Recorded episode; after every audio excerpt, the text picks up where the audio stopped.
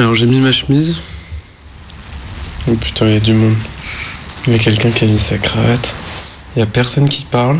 Mais t'es sûr qu'il Il y y a, a ma mère qui Bah ouais, ouais. Ah, on attend qu'ils ouvrent la vidéo en fait là. Ouais. Il y a des amis de ma soeur, il y a des de lycée, il y a des amis du d'Angleterre, il y a les parents du marié, les parents de la mariée. J'essaye de mettre un peu d'ambiance en envoyant des messages, en demandant des nouvelles. Ah voilà, ça commence. Hello. Hi everyone. Ça arrive. Something is happening. Ils vont faire la cérémonie. Oh, mais c'est génial. Alors pourquoi j'ai pas de son moi? Mais c'est l'enceinte en fait. Hi everyone. Hello. Euh, J'ai l'impression de vivre quelque chose d'assez inédit. J'ai jamais assisté à un mariage euh, virtuel et c'est à la fois une mise en scène euh, très traditionnelle et en même temps, euh, eh ben, on est tous et toutes filmés à se regarder et à les regarder surtout. Alors là, ils sont en train de se marier, de, de se lever, le marié et la mariée, et ils sont très émus, on dirait. You're the woman I want to be with and the woman I can't be without. Parce ce qui m'intrigue, c'est que ils sont en train de répéter exactement ce qu'on entend à l'église ou à la mairie, qui sont des mots tout faits. Et là, il y aurait le choix de pas les employer. Et ils sont employés. Thank you, Alexis and Cecilia. I love you so deeply with the kind of love that cannot wait to be celebrated one more second, which is why we're here tonight. I want to thank you. Alors, elle s'est mise à faire un discours euh, à son mari et elle est très émue. Please take each other's hands. Alors là, ils se prennent la main. you to filling our days with beauty and laughter. Mais ce qui est étonnant, c'est que le, le cousin fait office de prêtre, quoi. Ou de mère. Ah, ils viennent de, de dire qu'ils voulaient se marier. Do you Ah, promise là, il nous to stand demande by this si couple, il y a to un remind refus them de la part de of their l'audience. vows and to act as an example of love and family? If so, please yell a hearty, we do. We do. We do. Husband and wife. Là, c'est bon. Bravo, bravo Ils sont en train de se mettre à danser. We would like to be with you.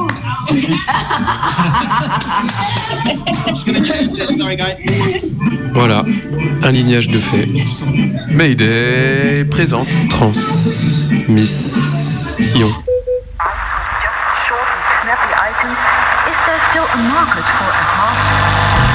Commençons par le commencement, c'est-à-dire euh, le début.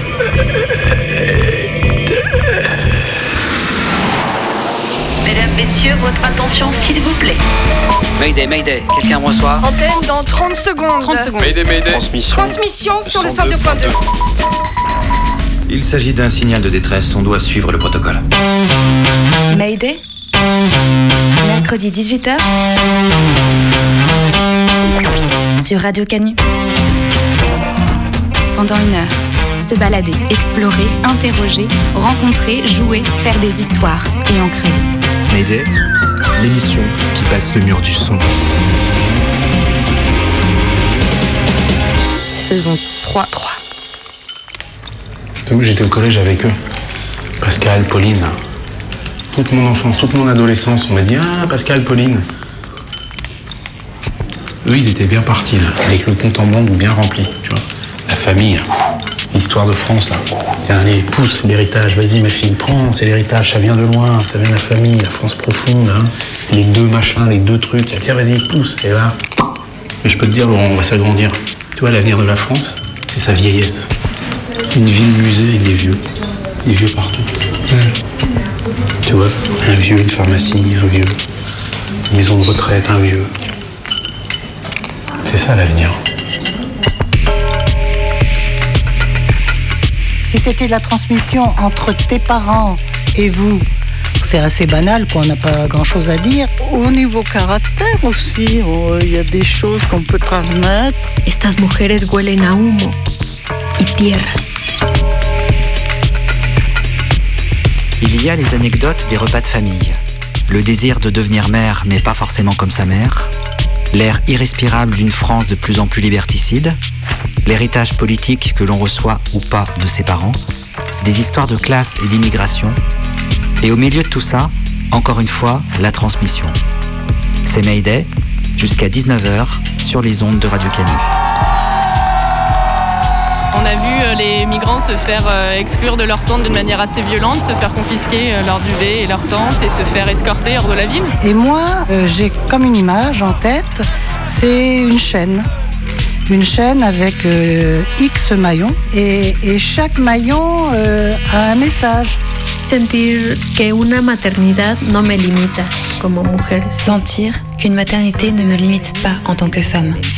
Ne pas oublier mes rêves ou mes objectifs, mais continuer mon chemin, mes décisions avec mon fils et avec moi, la nouvelle Yesenia. Y con mi nueva Yesenia, ¿no? Mamá. Pero soy yo. No perderme.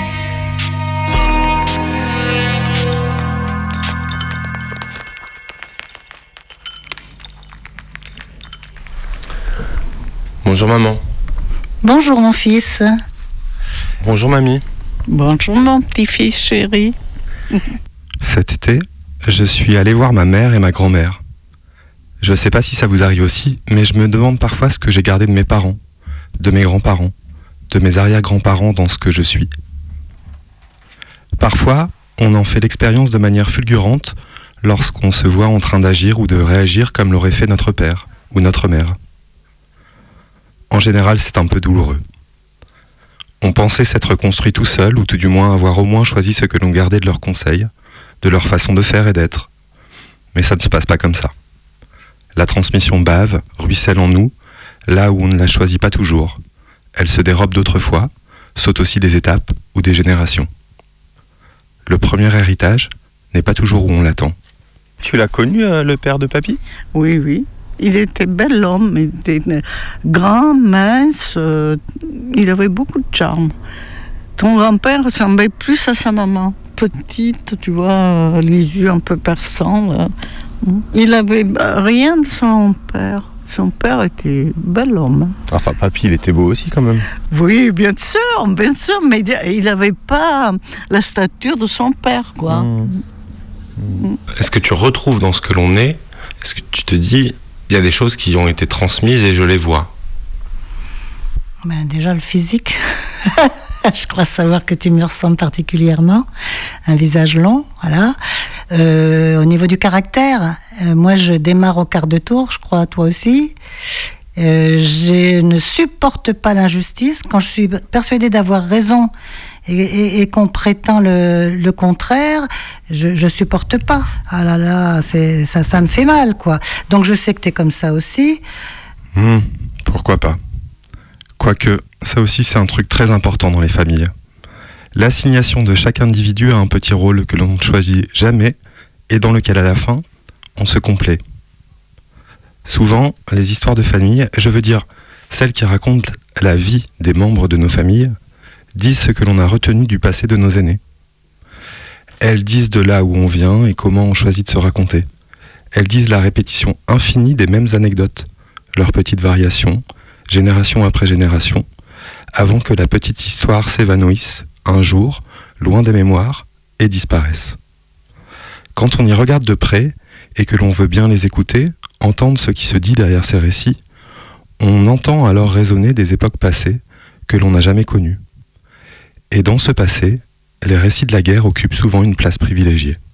Tes grands-parents, ça les a marqués. Euh, papa, il était jeune, il a connu déjà la première guerre mondiale, donc il a, connu la guerre euh, quasiment tout le temps. Et pour en revenir à la seconde guerre mondiale, où ton grand-père a été prisonnier de guerre, pendant ce temps-là, euh, ta grand-mère partait sur les routes en exode avec mes deux frères aînés qui étaient des bébés à l'époque, voilà.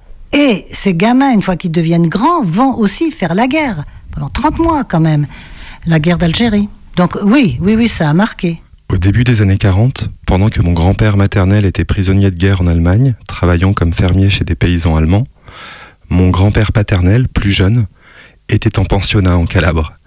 Bah oui, évidemment, ils ne se connaissaient pas encore. Sa maman, elle était toute seule. Son père était venu en France à cause de Mussolini. Il voulait pas participer à, la politique fasciste. Donc il s'est sauvé. Et sa femme est restée seule avec les enfants. Elle allait travailler et les gamins étaient livrés à eux-mêmes. Souvent, c'était des gendarmes qui le ramenaient. Euh, Ça ne pouvait pas continuer. Donc, on l'a mis dans ce pensionnat, là. Et c'est à 13-14 ans qu'ensuite il a fugué pour le nord de l'Italie Mm. en, en train. En train, oui, oui. C'était pendant la guerre, oui. Et ils ont fait les- le trajet de la Calabre jusqu'à Milan dans des trains de marchandises qui ça a duré plus d'une semaine. Et après, là, il a rejoint son père à Milan. Il a rejoint son père à Milan. Tu le connaissais pas? Euh, je pense qu'il avait vu bébé, mais sauf que son père il s'était ma- remarié avec quelqu'un d'autre et ça, il n'avait pas dit à sa femme qu'il avait des enfants. Et donc. euh, À ben, sa cette- nouvelle femme, À sa nouvelle femme. Et cette pauvre femme, elle a vu débarquer les, les deux gamins, puis après la sœur, et puis après le Francesco. Quatre te rends compte, toi Il y a très longtemps, on avait enregistré, euh, je sais pas si tu te rappelles, Mm. euh, Papy qui racontait ça. Oui. Et un téléphone à ta mémé, tu lui dis qu'on est bien arrivé, euh, parce qu'après elle va aller se coucher. En fait, oui, il faut téléphoner à Conchette. Vous voulez que je l'appelle de mon portable ils m'ont pris la première fois parce que je voulais plus rester là-bas. Et ils m'ont emmené encore. Allô Jean-Pierre Alors, quand ils m'ont Non, c'est Ronald, c'est pas François. J'étais fatigué. Ouais. Tu que. J'ai retrouvé récemment cet enregistrement de mauvaise qualité. Il dit bien une certaine ambiance de famille. Mon frère tient l'appareil photo numérique qui, en ce début des années 2000, nous permet de réaliser de petites vidéos. Mes grands-parents viennent d'arriver chez mes parents pour Noël. À la demande de sa mère, mon père appelle mon arrière-grand-mère pour lui dire que le voyage s'est bien passé. Il hurle parce qu'au bout du fil, il y a Jean-Pierre, son oncle, qui vit toute l'année avec sa mère, et les deux, mon grand-oncle donc et mon arrière-grand-mère, sont très sourds. Oui, on a mangé. La choucroute. je promets que ce soir, je m'en vais pas. On entend aussi ma tante qui vient de parler de choucroute. Et en arrière-plan, mon grand-père Giorgio raconte donc l'histoire de son enfance et personne ne semble vraiment l'écouter. À part peut-être mon frère qui l'enregistre et ma mère qui poliment le relance par une ou deux questions. Vous aviez quel âge? J'avais euh, 11 ou 12 ans. Vous étiez jeune Oui. Alors. Et puis après, Avec toute cette joyeuse bande, on se voit régulièrement, mais l'écoute n'est pas notre fort. On se coupe beaucoup la parole et on n'a pas le temps de développer une histoire qu'on est déjà envoyée vers une autre par l'intervention d'un membre de la famille. Ça aide pas forcément à se connaître et à raconter tranquillement notre vie. Mais on fait quand même, vaille que vaille. Ça doit être commun à beaucoup de familles. J'ai grandi dans une famille de la classe moyenne, et comme tout individu de la classe moyenne, mes ancêtres venaient des classes populaires. Immigrés, paysans, ouvriers, leurs histoires racontent un bout de l'histoire de la France, au XXe siècle. En 1949, ma grand-mère arrivait dans la Drôme. En 1949, nous sommes arrivés à Alexandre. Il faisait un froid terrible. Il y avait de la neige partout. C'était au mois de janvier. Il y avait un vieux fourneau qui chauffait quand il voulait, donc on avait froid, mais surtout je me sentais pas bien dans cette maison. On avait quitté notre belle Sicile, notre chaleur, notre...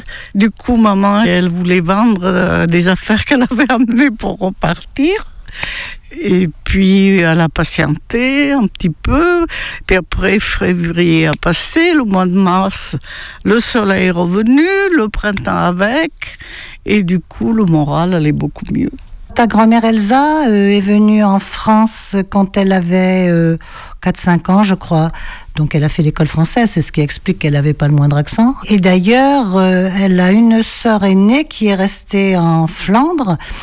Les deux sœurs n'arrivaient pas à communiquer parce que maman, le flamand, elle le comprenait quand elle entendait parler ses parents, mais elle ne le parlait pas. Et voilà, donc je trouvais ça quand même euh, triste déjà, et puis, puis spécial quand même. On s'est forcé de parler français, mais entre nous, c'était surtout le sicilien.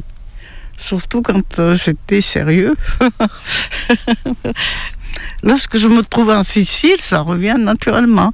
Alors qu'il ne parle plus sicilien, il parlait l'italien. Moi, je me mets à parler en sicilien, ça les fait tous rire. Quand j'ai connu Papy, je, je suis allée chez une couturière. Parce que la tradition sicilienne, il fallait apprendre la couture et être couturière. Moi, je voulais apprendre euh, euh, soit être secrétaire, soit tu vois autre chose. Je voulais surtout pas euh, continuer la tradition sicilienne. Donc, j'avais ouvert le Dauphiné. J'ai vu que chez Barnasson, ils demandaient du personnel. C'était une usine de chaussures. Je me suis embauchée là-bas. Et je suis allée travailler. Euh, Au début, je faisais de l'encollage. Après, on m'a mis au piquage. Puis voilà, j'avais 16 ans et demi. Je pense que même sans s'en rendre compte, le milieu où on a vécu, ça nous forme, ça nous modèle. Bon, le milieu social était un milieu très humble. Mon père était ouvrier. Jusqu'à la fin de sa vie, il était euh, vraiment au, au bas, au bas de l'échelle. Maman euh, nous élevait.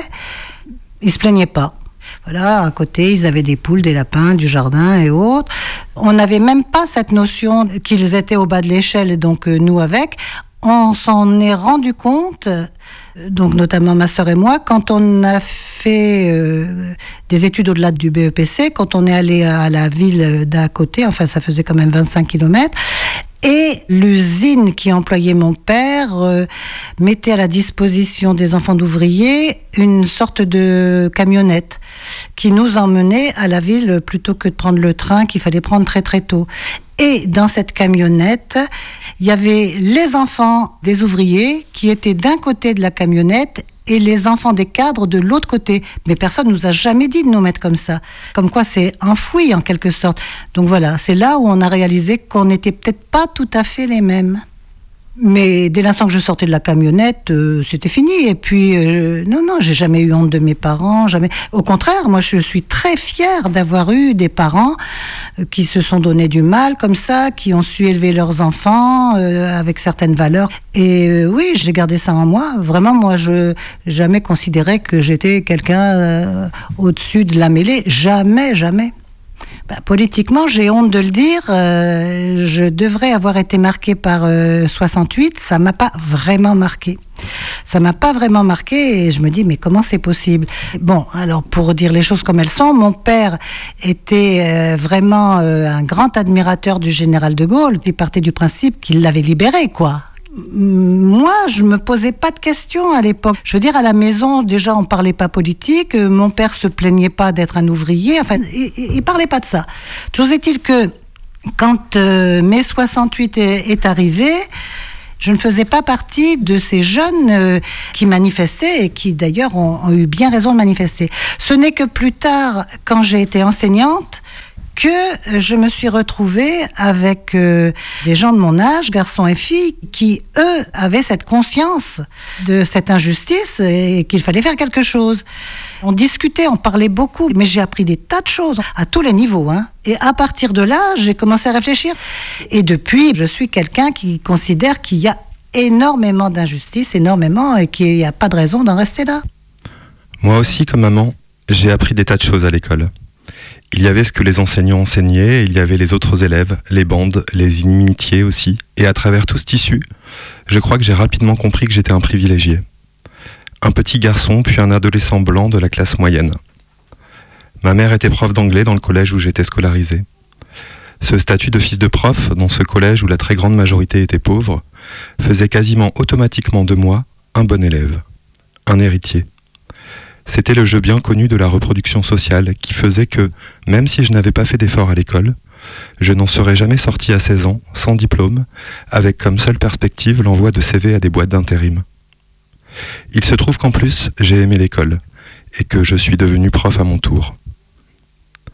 À travers la transmission, se joue évidemment la question de l'héritage.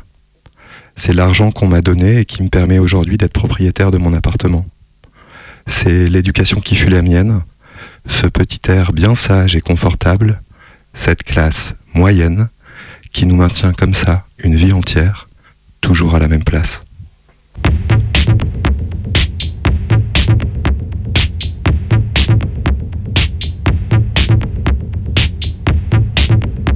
Mercredi, de 18h à 19h, Mayday sur Radio Canu. Ils attendaient dans la voiture. Ils regardaient tout droit devant. Toujours à la même place. Face au fleuve d'eau, à l'océan. Elle avait le regard éteint. Et lui les mains sur le volant. Des heures filaient de vagues.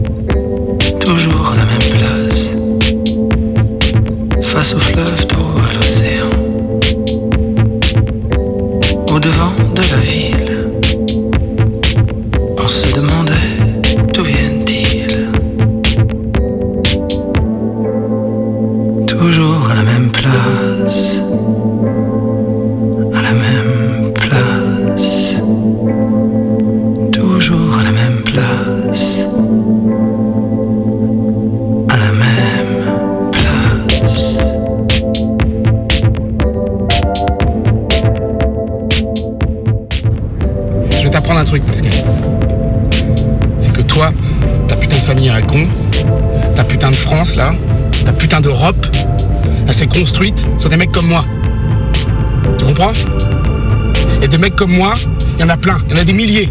Il y a des rivières de sang de mecs comme moi qui, jaillissent et qui, jalonnent par toute l'Europe.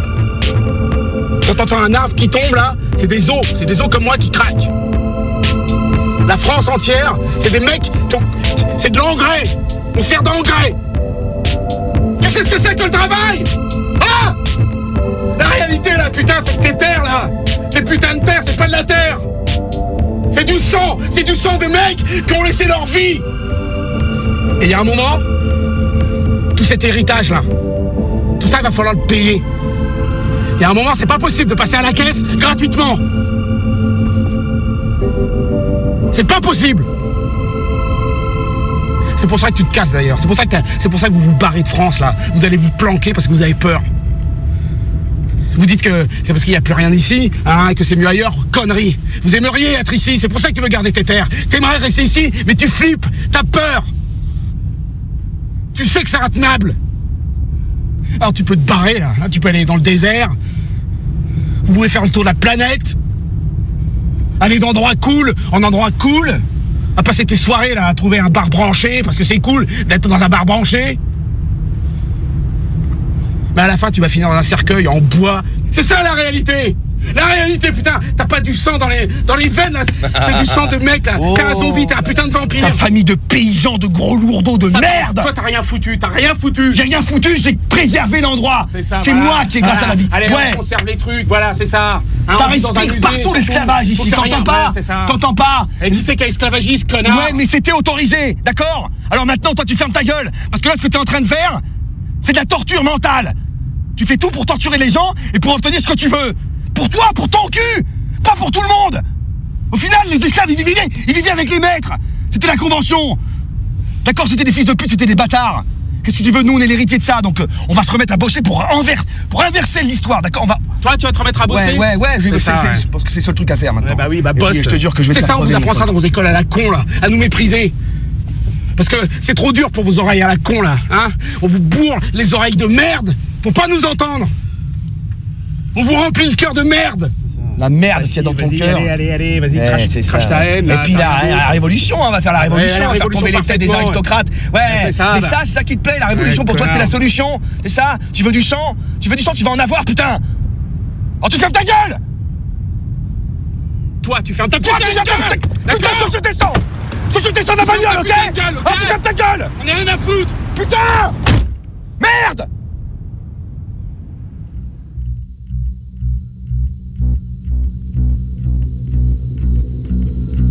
Mayday, lecture.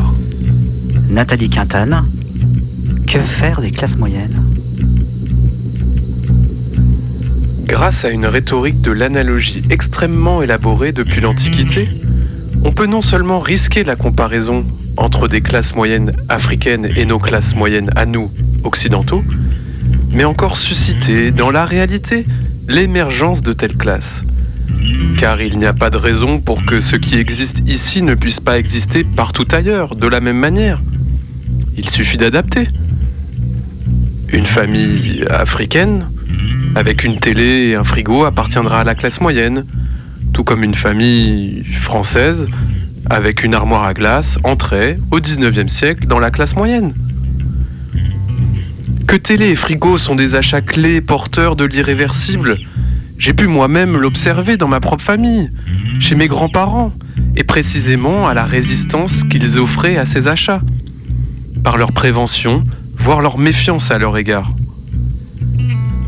Le frigo, c'était la mise en place de l'idée d'une conservation des aliments au-delà du possible, de l'idée qu'on pouvait à présent repousser le pourrissement du fruit au-delà du raisonnable, et manger des fruits en hiver, des melons toute l'année, et des carottes éternellement dures. La télé était le dernier moyen en date d'homogénéisation de la langue parlée, après que Louis XIV, ce mytho, eut chargé ses grammairiens d'homogénéiser la langue écrite. Mes grands-parents savaient bien que s'ils regardaient suffisamment la télé, ils finiraient par parler comme elle, qui est un meuble qui parle. Heureusement, ils sont morts avant et ont ainsi pu conserver des mots et des expressions qu'on n'entend jamais à la télé. Je n'ai pas répertorié ces expressions parce que je ne savais pas encore que nous en coûterait beaucoup de les perdre. Puis finalement, ce qu'il nous en coûterait de ne plus pouvoir parler qu'une seule langue. Or donc, des Africains auraient franchi ce seuil psychologique au-delà duquel on pense qu'il vaut mieux boire une boisson qui pétille dans un verre stylisé plutôt que de l'eau à la fontaine. Qu'il vaut mieux pour eux accrocher au-dessus d'un canapé en faux buffle une reproduction de Van Gogh plutôt que de maçonner un mur en pisé. Qu'il vaut mieux installer une table basse avec un vase dessus, juste là, au milieu de la table, plutôt que de menuiser un pilon qu'il vaut mieux donner du cash à l'école coranique ou catholique plutôt que d'apprendre aux mômes à chasser à l'arc et à se débrouiller, qu'il vaut mieux se promener dans la clim au supermarché plutôt que de se baigner en attendant les hippopotames, qu'il vaut mieux, on l'a dit, acheter un frigo ou une télé. Au miroir des classes moyennes africaines décrétées, nous pouvons examiner ce que nous pensions, ce que nous étions, et ce que nous sommes devenus. Par exemple, il n'y a pas si longtemps, nous pensions que nos enfants pouvaient aider aux travaux à la ferme, de la maison, aller à l'usine et ramener leur paye, et compenser ainsi ce qu'ils nous coûtaient. Depuis une bonne trentaine d'années, et depuis qu'on peut faire moins d'enfants, nous pensons qu'une famille avec peu d'enfants a des enfants de meilleure qualité, et qu'une famille nombreuse a des enfants de mauvaise qualité, ou en tout cas de qualité inférieure c'est ce qu'on appelle voir les choses du point de vue des enfants, ou placer l'enfant au centre des préoccupations de la société.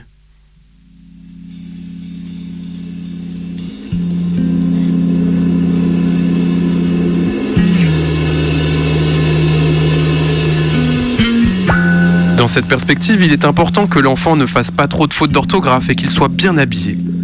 L'habillement de l'enfant est un investissement lourd, de même que la décoration du pavillon. Et on peut d'ailleurs coupler les deux. Si l'on préfère le noir et l'orange, privilégier le noir et l'orange dans l'achat des meubles et des coussins, ainsi que dans l'achat des pantalons et des pulls d'enfants. Comme le note fort justement un commentateur, l'un des signes indubitables de la moyennisation de certains éléments africains, en plus du style vestimentaire à l'occidental et de la réduction des enfants, est leur niveau d'insatisfaction visible. L'Africain d'aujourd'hui, tel qu'on se l'imagine, c'est-à-dire presque comme nous, bosse dur pour se payer sa canette de coca. Et face au distributeur récalcitrant, s'excite et lui envoie des coups de latte, à peu près comme n'importe quel occidental dans une gare de province ou de banlieue. La clé de toute cette affaire, c'est bien entendu le rapport au pèse, à la thune. Le pèse est balancé dans une économie de l'échange concret. On échange des choses, des services, etc. Et tout est à revoir, car le pèse est au centre des préoccupations de la société à présent. Évidemment qu'on ne trouve pas encore de succursale de la BNP à 250 mètres de Douala, mais les dites institutions de microcrédit sont là pour plier le chaland à sa future forme de vie. Elle consistera à s'habiller correctement, quitter sa maison avec un petit sac dans lequel il aura plié des papiers et enfoncé des cartes, se rendre en autobus, à vélo ou en auto au dit siège de la succursale, faire gentiment la queue derrière une ligne au sol, palabrer lorsque la queue est longue, s'énerver quand elle n'avance pas, tendre un papier au guichet, signer le papier qu'on lui aura tendu et récupérer enfin son pèse. De retour au soleil sur le seuil de la porte, il foncera en boutique ou flânera, désormais détendu, songeant, qui sait, avec nostalgie, à l'ancienne tontine cette caisse commune de solidarité qui permettait de soigner les malades, faire face aux urgences, donner une fois à l'un la somme réunie par tous, une fois à l'autre, selon qu'on a opté pour l'accumulation ou pour la rotation, tontine à rotation ou tontine à accumulation ayant été de toute façon, l'une et l'autre, périmées par le microcrédit, lui-même bientôt périmé par les banques dures. La conclusion ou le bilan provisoire qu'on devrait à juste titre tirer d'à peu près tout ce qui précède est que nos partenaires financiers, devenus en quelques années nos principaux puis nos seuls interlocuteurs, sont des gros porcs qui ne pensent qu'au fric. Cependant, l'insistance avec laquelle ils ont cherché à susciter chez tous l'idée d'une émergence des classes moyennes en Afrique, continent dont ils avaient d'abord estimé la disparition non nuisible au reste du monde, l'acharnement avec lequel ils ont imposé partout ce qu'ils nomment eux-mêmes la culture du rendre compte, entendre rendre des comptes, entendre on a sonné la fin de la récré, entendre vous allez taffer, feignasse, comme jamais, et non seulement vous allez taffer, mais vous allez chaque jour vous mettre à poil en public pour qu'on vérifie que vous ne planquez rien sous vos aisselles. Ouvrez la bouche, écartez le cul, tenez-le à deux mains. On va inspecter un à un tous les trous. La ténacité dont ils font preuve, car ils ne se découragent jamais dans ce domaine, pour convaincre tout le monde, du dernier des pygmées au premier des quatre chez Rank Xerox, que ceux qui sont paumés à l'ordi sont d'ores et déjà rayés de la carte du monde. L'espèce de cocktail permanent qui les réunit. Des Caraïbes au Kamtchatka, par-dessus la tête des extraterrestres même, par-dessus le cosmos, lors duquel ils peuvent décider sur un coup de whisky ou de coke d'à peu près n'importe quoi, tout ça ne peut avoir comme seule justification le fait de vendre des expressos à dosette en Casamance. Non. Non, non, cela, nous ne pouvons pas le croire, nous ne pouvons pas y souscrire.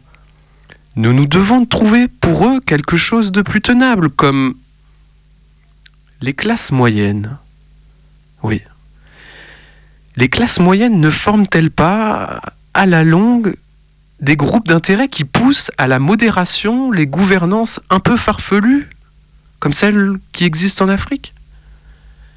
Quel business possible avec un patron coiffé comme Mobutu Sur un continent stressé politiquement, torture et massacre, des désormais fameuses couilles dans la bouche, baignoires ou gégènes des Français, aux machettes de l'ex-Congo belge, en passant par les têtes sabrées des fadas islamistes qui, à l'heure où je vous parle, auront été réduites en purée par des tapis de bombes US lâchés de drones confortablement pilotés depuis San Diego, en Californie?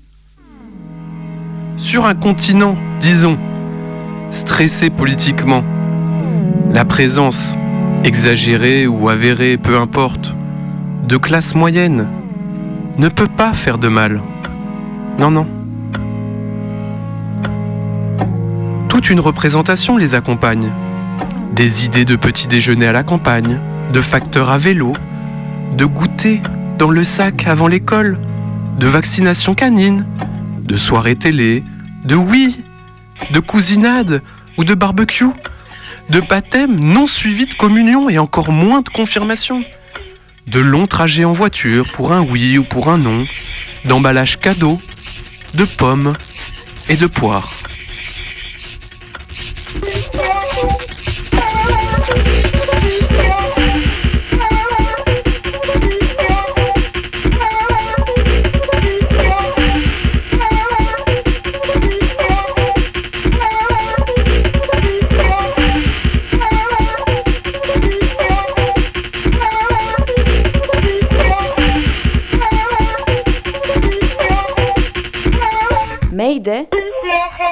Manif. Tu veux pas lever la main Bah là on n'a pas été, on est vraiment juste derrière quoi. Là on est vraiment juste derrière, c'est un truc orange. hein. C'est bon Oui. David, tu penses qu'il y a combien de personnes type là Ah moi je pense qu'il y a au moins euh, 4000 personnes là. Grosse mobilisation. Hein.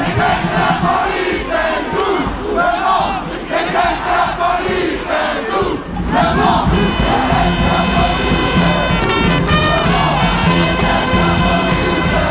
est devant le palais de justice. On est le mardi 24 euh, à 18h10 maintenant. Et on est plein Et on est là, on est là pour montrer qu'on est debout contre cette loi qui est inadmissible et euh, qui ne devrait jamais passer.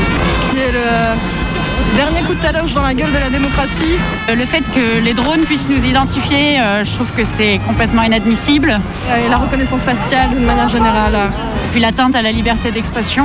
Que le fait de masquer les villages des policiers va porter préjudice à beaucoup de monde, notamment des victimes de violences policières qui pourraient se retrouver euh, bah, sans preuve. euh. Et que du coup, ça porte à interprétation des, des flics et de chacun, euh, ça, ça ne va pas et ça ne peut pas passer en état.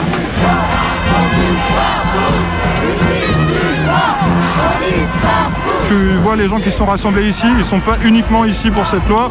Il y a beaucoup de revendications, il y a juste à lire les, pancartes pour s'en rendre compte. Rétablissons l'ISF, respectons vraiment les mesures euh, qui sont engagées par, les différentes COP qui n'ont eu aucun effet. C'est un bric-à-brac d'initiatives, un bric-à-brac de revendications. Donc ouais, c'est ces rencontres-là en fait qui, font germer des choses et que je pense que c'est important sur le, le- le combat dans le temps long en fait. J'ai écrit sur ma pancarte abolir la police parce qu'il y en a marre de proposer toujours des améliorations, des perfectionnements, des encadrements de la police. Je reconnais votre voix, vous n'êtes pas euh, Sissi de Mayday Non, non, non, c'est pas moi, moi c'est Jacques. Ah, pardon, j'ai un numéro de téléphone qui m'appelle. Au revoir.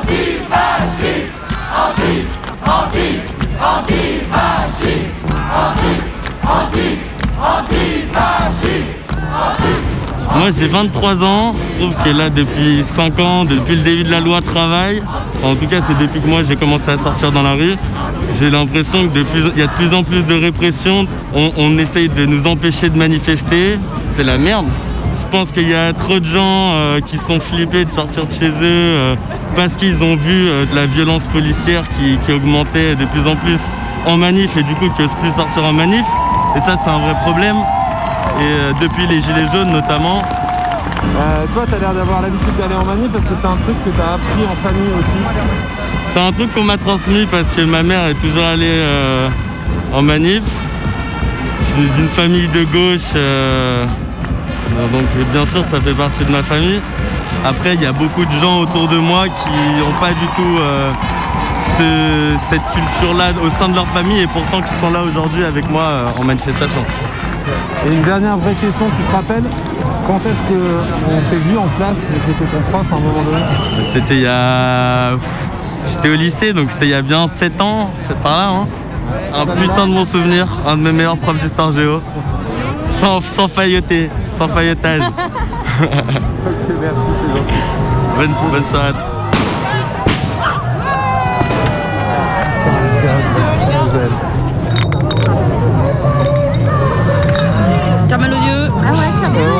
vas-y ma Vediamo pure Basimo.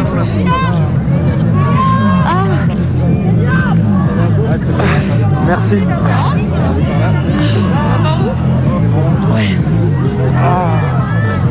Oh bah écoute, on dansait tranquillement euh, devant la fanfare et puis bah des gaz partout hein, évidemment. Le classique quoi, hein, on a envie de dire.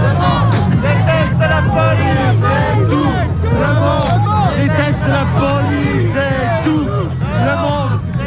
déteste la tout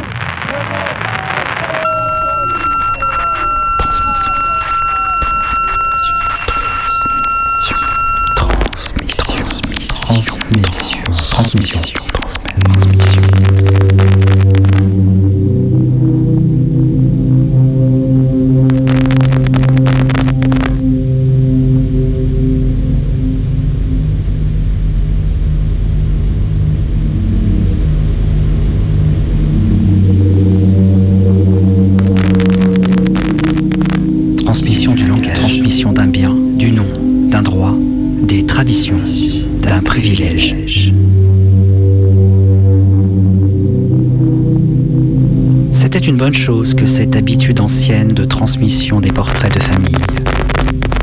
N'étaient enterrés que jusqu'à la ceinture.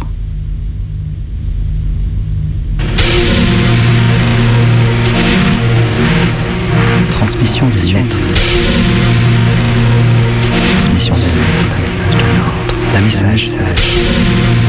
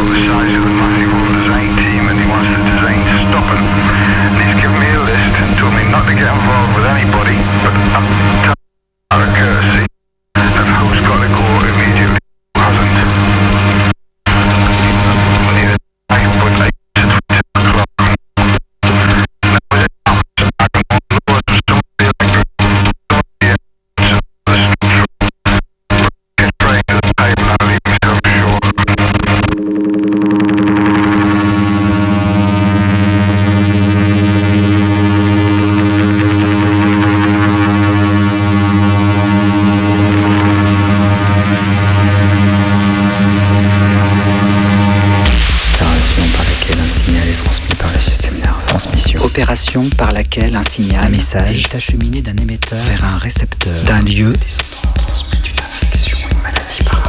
à un autre. Transfert d'informations d'un émetteur à l'aide de signaux, d'un lieu, d'un point à un ou plusieurs autres, un récepteur avec le développement de la télévision et le perfectionnement technique un qui rendit possible sur le même instrument la réception et la transmission simultanée. Un lieu, ce fut la fin de la vie privée. Un autre, ce fut la fin de la vie privée. Transmission dans un appareil, une machine. Opération par laquelle un mouvement est transmis d'un élément à un autre.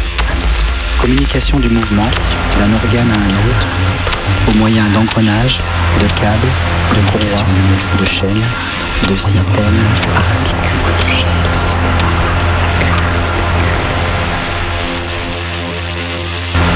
Transmission de pensée. Phénomène télépathique selon lequel une personne peut percevoir la pensée d'une autre personne, proche ou éloignée, sans aucune communication sensible. J'avais l'image d'une transmission des rêves, comme si les cerveaux se reliaient ensemble, échangeant leurs informations, déroutant le cours de leurs songes. Transmission.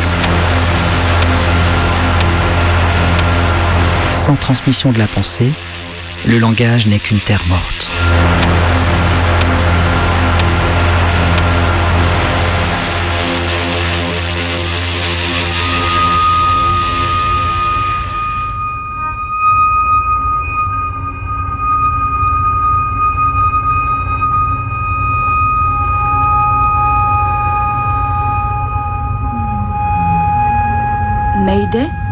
Lecture. D'après L'art de perdre d'Alice Zeniter.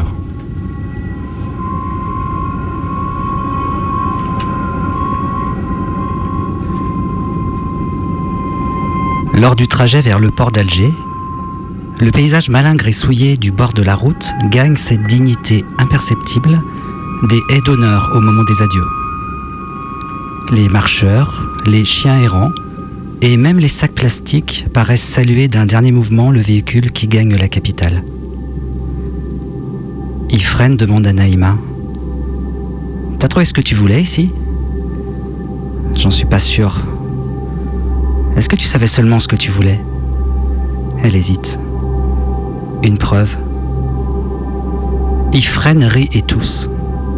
Il jette sa cigarette par la fenêtre et attrape une bouteille de soda qui roule derrière son siège. La voiture fait une embardée et il ne paraît même pas le remarquer. Une preuve euh, que tu venais d'ici? Je suppose. Je m'étais dit que si je ressentais quelque chose de spécial en étant dans ce pays, alors c'est que j'étais algérienne. Et si je ne ressentais rien, ce n'avait pas beaucoup d'importance. Je pouvais oublier l'Algérie, passer à autre chose. Et qu'est-ce que tu as ressenti? C'était très fort, je pourrais pas l'expliquer. Mais en même temps, à chaque seconde du voyage, j'étais prête à tourner les talons et à rentrer en France. Je me disais, c'est bon, c'est fait. Ça vibre à l'intérieur. Maintenant, on rentre. Tu peux venir d'un pays sans lui appartenir, suppose Ifren. On peut perdre un pays. Personne ne t'a transmis l'Algérie. Qu'est-ce que tu croyais? Qu'un pays, ça passe dans le sang? Que tu avais la langue kabyle enfouie quelque part dans tes chromosomes et qu'elle se réveillerait quand tu toucherais le sol Naïma éclate de rire. C'est exactement ce qu'elle avait espéré, sans jamais oser le formuler. Ce qu'on ne transmet pas, ça se perd, c'est tout, reprend Ifrem. Tu viens d'ici, mais ce n'est pas chez toi. Elle s'apprête à ouvrir la bouche, mais il lui coupe la parole aussitôt. Non, s'il te plaît, ne fais pas comme tous les Français qui rentrent au bled pour les vacances et qui ne supportent pas de s'entendre dire qu'ils ne sont pas algériens. Tu vois de quel genre de petit mec je parle? Elle pense à Mohamed qui s'est érigé en gardien du pays perdu, sans y avoir mis les pieds, et hoche la tête. Quand le bateau quitte le port d'Alger, elle ne sait pas si elle regarde la fausse ville blanche avec l'intensité des adieux ou d'un simple au revoir.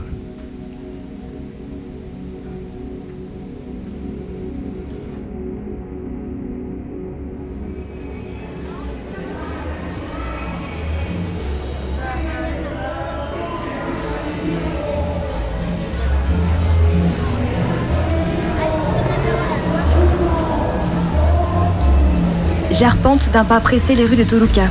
Dans moins d'une demi-heure, il y a le spectacle de ma pote, Yesenia. Je vais pas le louper. C'est dans le cadre d'un festival autour d'Aldea de las Moreles, la journée des femmes. Il y aura que des meufs sur scène. Jess, enfin Yesenia, c'était ma coloc. Et si je suis à nouveau au Mexique aujourd'hui, c'est surtout pour la voir et connaître son bébé. Il vient d'avoir un an, déjà. Avoir un enfant. Elle parle de ça dans son spectacle. Je vous avoue que normalement, j'ai poney dans ce genre de situation. Warning, essentialisation qui clignote dans tous les sens. Je panique, à deux doigts de chanceler parce que je sais pas sur quoi m'appuyer. Peur de son assignation biologique comme une mouche qui colle à la peau, oubliant le S à la fin de maternité et cherchant des excuses. Eh, c'est bon, il y a cette pression comme ça, moi je ferme les volets. Ouais, je suis au niveau moins 4 dans mes réflexions, en plein dans le creux. Jessenia, elle, elle s'est emparée du sujet comme ça, en continuant de claquer les portes des chemins qu'on lui avait désignés. Refuser le mariage, questionner le couple, rompre avec les modèles familiaux qu'elle a connus. Elle cherche, s'informe et organise des groupes de discussion avec d'autres mères. Un enfant, oui, mais sans me perdre. Jess, elle a mis le projet à la seconde, et quand elle a une idée, eh ben elle y va jusqu'au bout. C'est comme ça qu'on s'est retrouvés toutes les deux avec son bébé dans un bus en direction de Chiapas. 12 heures de voyage pour aller récupérer des rebosos. Reboso C'est entre une écharpe et un châle, dans le top 10 des souvenirs à ramener du Mexique, entre la bouteille de mescal et le t-shirt Frida Kahlo. Elle aussi, elle portait un reboso. Oui, selon les époques, c'est plus ou moins tendance, le rebosso. Accessoire de mode, traditionnel, ou beaucoup trop lié à la tradition, ou stigmatisant quand il est associé à une classe sociale. Cet objet, pourtant, continue à se transmettre de génération en génération. Bah ouais, parce que c'est top un rebosso. Tu peux te protéger du froid ou du soleil, porter des enfants ou des charges dans le dos, ou encore faire du bien au corps avec des techniques de maintien et de serrage. C'est ça qu'elle fait, Jess, maintenant, en plus de son métier de comédienne. J'arrive à l'heure pour le spectacle et je branche mon enregistreur. C'est pas trop tard pour penser les expériences de maternité. Consciente de ne pas avoir les mêmes référents culturels, mais d'avoir une amie à mes côtés qui me laisse sa porte entr'ouverte pour questionner ensemble nos regards.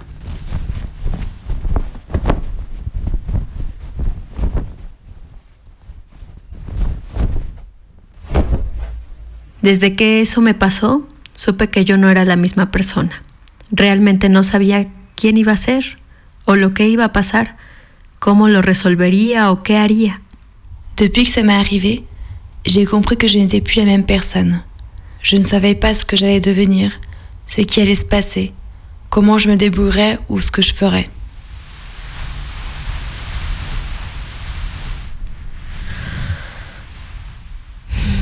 La maternidad despertó en mí un profundo amor por mi historia de vida. La maternité a réveillé en moi un profond amour pour mon histoire de vie, une infinie compréhension et admiration pour les femmes de ma vie. Llegaban muchos recuerdos de la antigua Beaucoup de souvenirs de mon ancien moi m'arrivaient, de la petite fille ou de l'adolescente que j'étais. Los recuerdos son como desprendimientos que Les souvenirs sont comme des éboulements qui transforment une colline. A veces me sentía sola. Parfois, je me sentais seule, avec mille pensées et souvenirs dans lesquels apparaissaient ma mère, ma grand-mère, la mère de mon père, ma sœur, la voisine, la femme que j'avais vue dans la rue. C'est comme si un portail s'était ouvert et que là, il y avait toutes les figures féminines de ma lignée, marchant vers moi et me révélant leur histoire, avec leur force, leur joie, la pauvreté, leur maternité, leurs défauts, leurs qualités, leur témérité. Uno de mis recuerdos, un de mes souvenirs, fue el entrañable olor del rebozo gris de mi mamá. Ça a été l'odeur réconfortante du rebozo gris de ma mère. Et quand elle et moi, nous prenions les chemins de terre de mon village. Je devais de avoir edad. 5 ans. Je n'aimais pas marcher sous le soleil. Je me souviens me faire de l'ombre avec son rebozo et ça m'apaisait. Je m'amusais à regarder le ciel à travers lui, les formes, les couleurs. J'aimais ça. Me recuerdo tejiendo sus puntas Je me para revois matar en train de tresser ses franges pour tuer l'ennui ou m'endormir dessous. Y al ver a las mujeres en la calle con sus rebozos y sus hijos, À voir dans la rue des femmes avec leurs rebozos et leurs enfants, j'ai commencé à m'identifier à elles, imaginer leur histoire comme étant la mienne et penser mon histoire comme la leur aussi.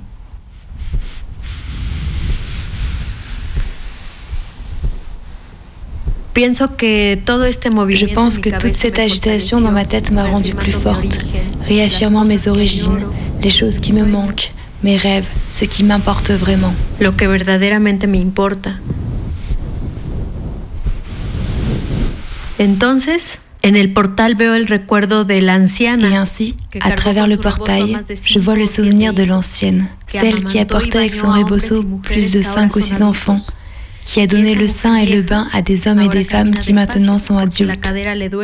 Cette vieille femme qui marche désormais doucement parce que ses hanches lui font mal et sa vue a baissé. Et on peut la voir passer dans la rue, essuyant la sueur de son front avec les franges de son rebozo. O la historia de Isabel, una mujer de la región náhuatl Ou l'histoire d'Isabelle, une femme de la région Nawa, qui avec 20 autres femmes ont construit une entreprise durable et qui grâce à leur travail et effort deviennent des femmes indépendantes. À travers le portail, il y a le souvenir de ces 20 femmes vêtues de jupes et de chemisiers blancs avec des fleurs brodées et leurs rebosos tissés en fil de soie, célébrant leurs rêves et partageant la fête avec des femmes invitées. y compartiendo con mujeres invitadas.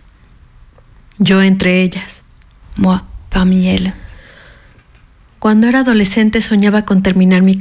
Quand j'étais adolescente, je rêvais de finir mes études, de travailler, d'avoir de l'argent pour m'acheter les vêtements qui me faisaient envie. Bien sûr, je comptais m'habiller comme les filles de la télévision. Et jamais je n'utiliserais de rebozo comme ma mère. Mais rencontrer ces femmes a fait que désormais, pour moi, utiliser un rebozo est un honneur. J'accepte d'apprécier sa texture, ses couleurs et surtout je me sens bien avec. Un point en faveur de ma mère. Et alors que j'assume ma maternité, je pense à l'histoire des Adelitas. Y la force de marcher des kilomètres portant leurs enfants dans le dos pour distribuer des armes pendant la Révolution. À travers le portail, je vois aussi des femmes qui sèment et cultivent, portant leurs enfants, des femmes à la peau foncée et au regard endurci. Pasan también las Passent aussi les femmes qui savent guérir avec les plantes, les maux et les malheurs des humains. Certains les jugent en les considérant ignorantes ou sorcières.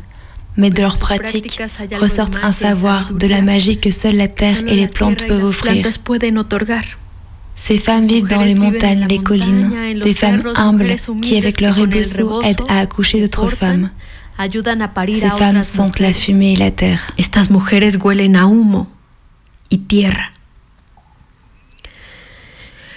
Me topo con la historia amarga y dolorosa de la mujer que se cubre la cara con su rebozo. Je me cogne à l'histoire amère et douloureuse de la femme qui se couvre le visage avec son rebozo, exprimant sa honte, sa peur et sa timidité. Lo que todos ya olvidaron Ce que tout le monde a déjà oublié, c'est que cette femme continue d'être la fille de 12 ans qu'on a vendue au propriétaire riche du village, Entonces se convirtió en la tercera esposa de un macho alcohólico. devenant la troisième épouse d'un macho alcoolique cinco vacas y unos terrenos dont son unique richesse est de posséder cinq vaches et un terrain cultivable. ¿Qué hacer ante esto? On fait quoi face à ça? Duele. Ça fait mal. Ahora que también soy una señora con Maintenant, je suis une dame avec enfant et rebozo, dans une vie comprise entre ce qui se passe en ville et les histoires de mon village. Prefiero, Je préfère, huir. je préfère fuir et jouer avec mon imagination, comme être une super-héroïne dans un jeu vidéo de Nintendo par exemple. Imagina, Imagine, sería la mexicana je hipster. serais la Mexicaine hipster, habillée avec un jean, un chemisier et des lunettes. Y claro, mi rebozo. Et bien sûr mon rebozo.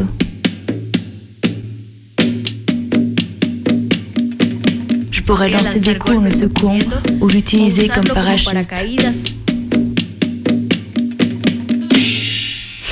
¿Qué sé yo? Qu'en sais-je? Solté la risa y las lágrimas por el engaño. Non, je lâche les rires et les larmes, je me trompe. Parce que je suis une super-héroïne, pas de Nintendo, mais de la vraie vie. Une vie dans un monde doux amer, acide et salé, dans lequel on sait que ce n'est pas facile d'être une femme. Donde ya se sabe que ser mujer no es cosa fácil.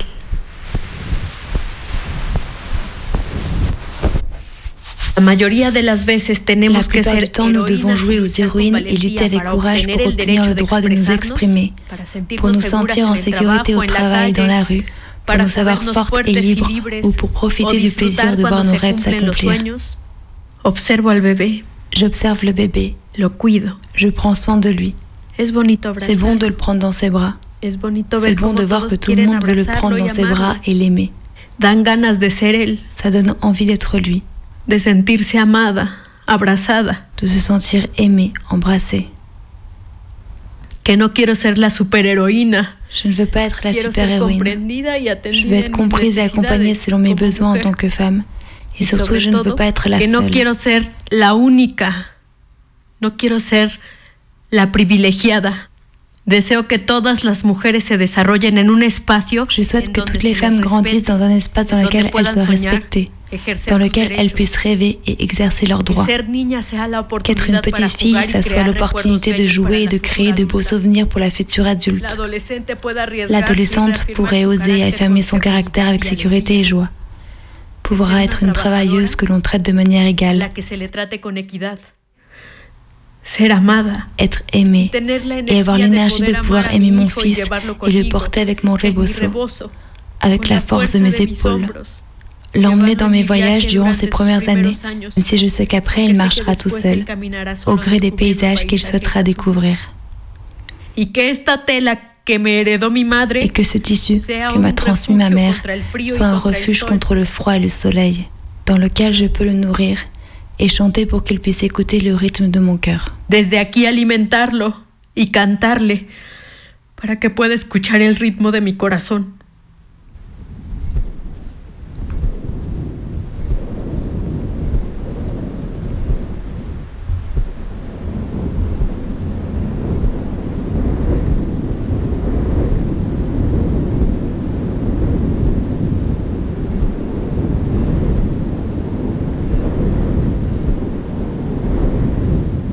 La querían bajar, tumba, la querían bajar, tumba, la querían bajar, tumba, tumba, tumba, por todo lo que sabía.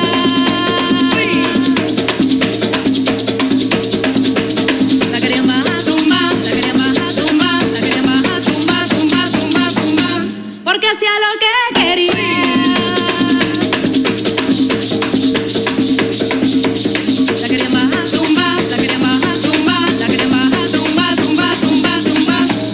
salía de noche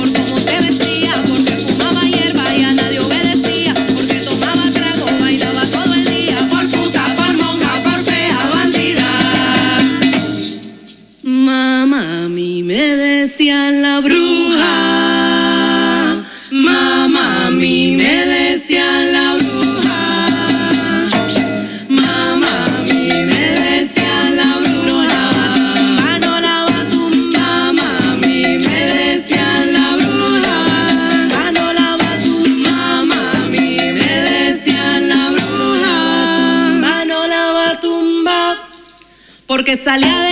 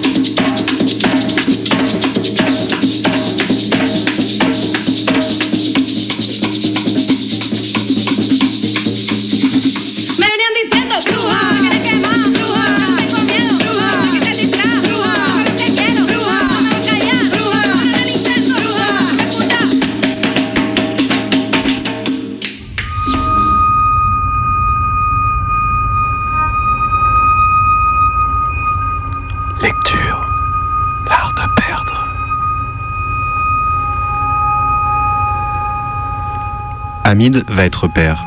Clarisse est enceinte. L'échographie leur apprend qu'il s'agit d'une petite fille et en quittant l'hôpital, Clarisse n'ose pas avouer qu'elle est déçue. Elle aurait voulu un enfant qui soit une miniature de Hamid. Avoir une deuxième fille l'intéresse moins.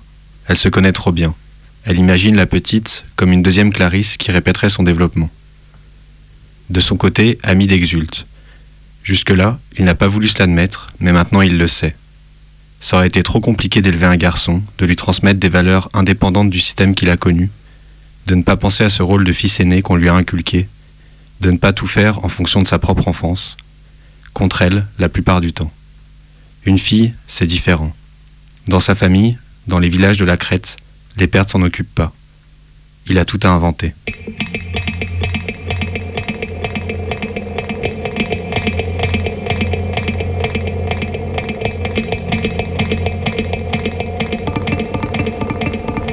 Au téléphone, quand elle apprend la nouvelle, Yema félicite Clarisse, puis leur souhaite que le prochain enfant soit un garçon. Elle ne sera jamais exaucée. Clarisse ne donnera naissance qu'à des filles, quatre filles, un pied de nez de la nature aux traditions patriarcales.